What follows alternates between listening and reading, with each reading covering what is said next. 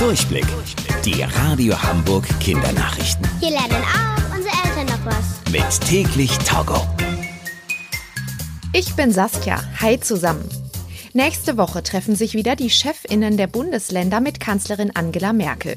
Sie wollen darüber sprechen, ob wir bald wieder mehr dürfen und zum Beispiel Schulen, Restaurants und Geschäfte wieder öffnen können.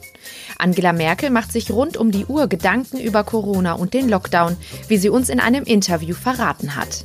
Das heißt nicht umsonst, ich bin immer im Dienst. Das heißt, ich denke natürlich viel nach. Abends, morgens immer wieder frage ich mich, was kann man besser machen, tausche mich aus, frage Experten, frage andere Politiker, wäge natürlich auch die unterschiedlichen Meinungen. Ich meine, wenn man jetzt so eine Ministerpräsidentenkonferenz hat, wo wir ganz oft und lange über Schulen und Kitas zum Beispiel sprechen, das geht doch nicht spurlos an keinem vorbei. Und immer wieder muss ich dann oft auch harte Entscheidungen treffen. Und wie gerne würde ich auch was Gutes verkünden. Aber es hat ja keinen Sinn. Wir müssen ja, wir dürfen ja auch keine falschen Hoffnungen wecken. Angela Merkel sagte aber auch, dass sie allen Menschen in Deutschland dankbar sei, dass sie sich so gut an die Regeln halten. Denn das sorge dafür, dass die Corona-Zahlen gerade sinken.